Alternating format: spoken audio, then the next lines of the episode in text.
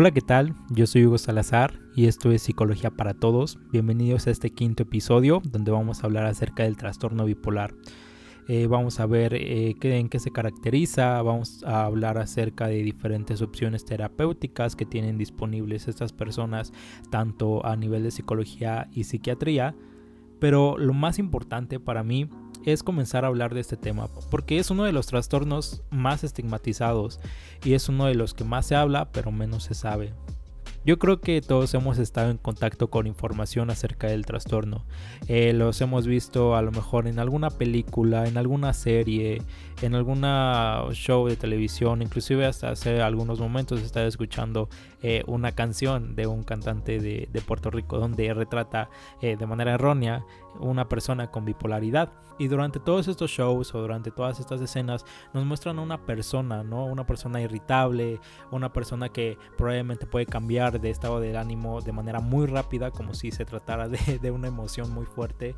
En algún momento nos las pueden mostrar como una persona feliz, en otro momento súper rápido eh, nos las pueden mostrar como una persona enojada, eh, en otro nos las pueden mostrar como una persona agresiva que inclusive puede dañar a las personas. Sin embargo, todas estas características que nos han estado enseñando y hemos estado viendo en diferentes sitios, la verdad es que es eh, meramente estereotipos. Si bien es cierto que el trastorno bipolar se caracteriza por un cambio del estado del ánimo, que pueden ir desde la depresión hasta la manía, también es cierto que no se realiza de manera espontánea. Tiene que haber un determinado tiempo. Dentro del diagnóstico podemos hablar que puede durar desde una semana, inclusive un mes, dos meses, hasta seis meses. Entonces las personas con bipolaridad sí van a tener un cambio en el estado del ánimo, pero no va a ser tan repentino y no con todas estas características que se nos enseñaron. Eh, que a lo mejor está triste, se suelta a llorar y, a los cinco minutos está súper enojada y comienza a golpear personas, empieza a tirar cosas, que en algún momento sí podría pasar, pero no es tan espontáneo. O sea, de verdad, esos son meramente estereotipos.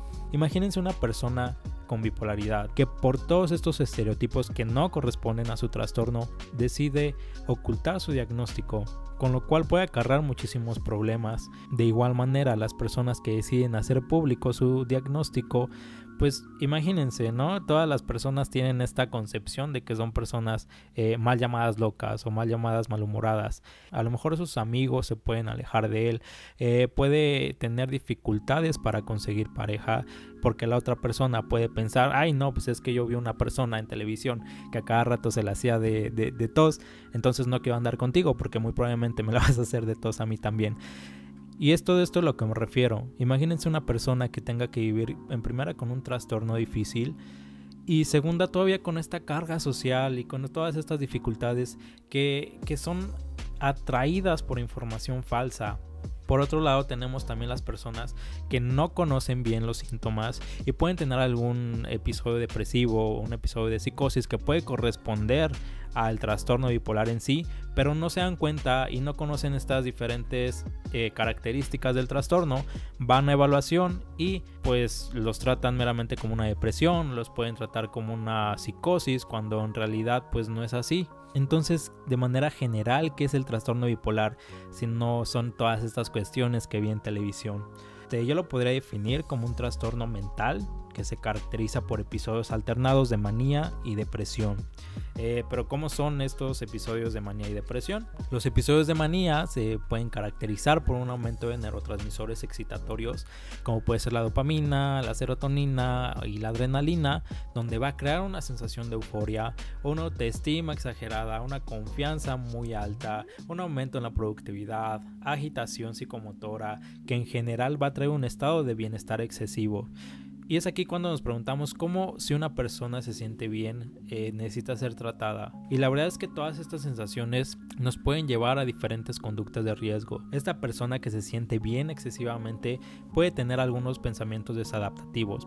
A lo mejor puede pensar que es una persona invencible, puede pensar que es una persona eh, inmune, puede pensar que a lo mejor tiene algunas características o habilidades extraordinarias cuando en realidad no es así. Y todos estos pensamientos nos pueden llevar a conductas de riesgo. Si hablamos de las personas que se creen inmunes, o en un ejemplo dentro de esta pandemia, pues se puede ir a meter a un bar, ¿no? Sin ninguna medida de protección, meramente porque piensa que es inmune al coronavirus, o simplemente porque llega este rush de emociones positivas, a lo mejor tiene sus responsabilidades, por ejemplo el trabajo, y se siente tan bien y piensa que ya no le va a hacer falta nada, entonces deja su trabajo, se lanza ahí con sus ahorros se va a Cancún, los gasta, o sea, son todas estas eh, conductas por las cuales el trastorno debe ser tratado. Por otro lado, también tenemos episodios depresivos. Con este vamos a tener una disminución de neurotransmisores como lo son la serotonina, dopamina y la adrenalina, que nos va a causar un episodio de depresión. Nos vamos a sentir tristes, con una desesperanza, vacíos, sentimientos de infravaloración, melancolía, que en general todos estos sentimientos nos pueden llevar a crear diferentes pensamientos desadaptativos. Una persona pues puede pensar a lo mejor de que no es indispensable, de que nadie lo quiere, de que la vida no vale nada y todos estos pensamientos nos pueden llevar a conductas de riesgo.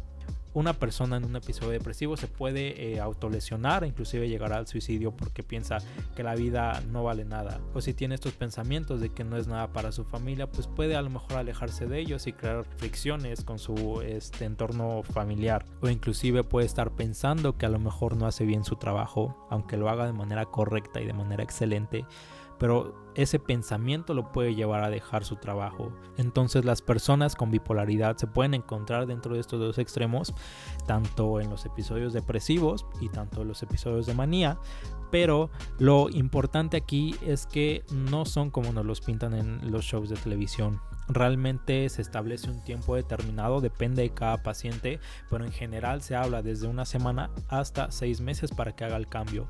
E inclusive para diagnosticar un trastorno bipolar se necesitan al menos cuatro cambios eh, de estos este, que les mencioné al año.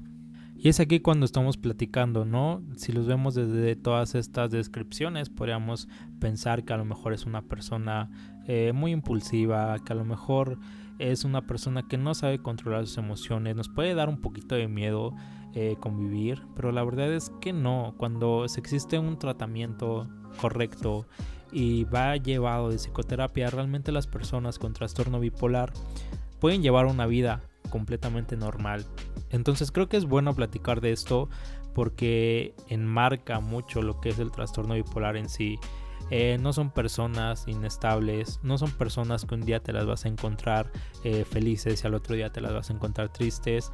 Tenemos que alejarnos de todos estos estigmas porque sí puede afectar a las personas que viven con este trastorno.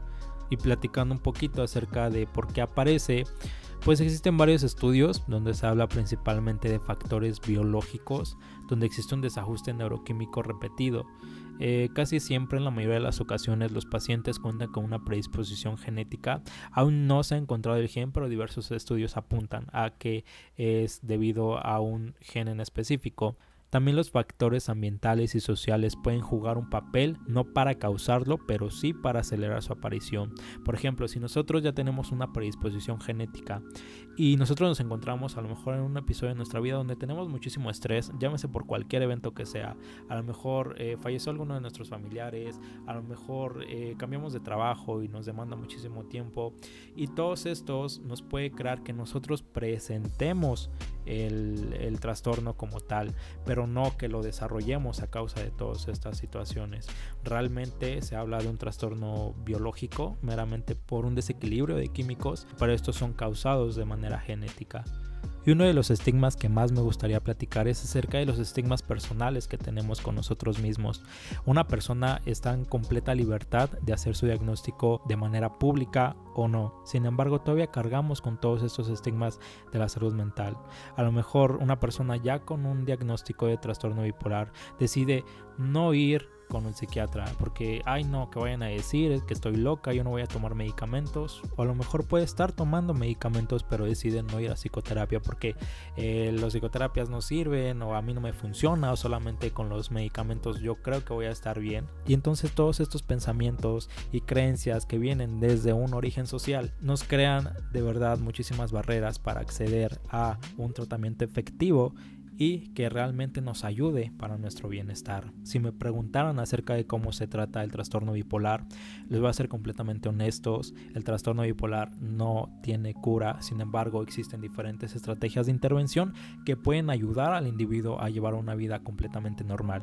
De primera línea se habla de medicamentos eh, un tratamiento farmacológico recetado por un médico psiquiatra, donde principalmente se abordan con estabilizadores del estado del ánimo, eh, que estos medicamentos tienen la función de no estar en el rush, no estar completamente eufórico, sino estar completamente depresivo, sino en medio neutral, para que no tengamos todos estos conductas de riesgo y todos estos pensamientos también se puede tratar con antipsicóticos, pero de manera general esto ya es cuando ya tenemos un, un, episodio de psicosis y en menor medida antidepresivos combinado con antipsicóticos, pero no se utiliza tanto porque esa es otra cuestión, los falsos diagnósticos.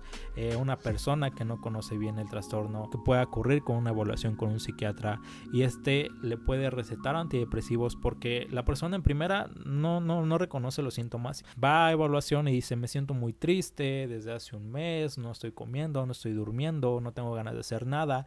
Y como él a lo mejor tiene la creencia de que el trastorno bipolar es que cambies flashazos de estado de ánimo cada 5 minutos, pues a lo mejor no puede mencionar.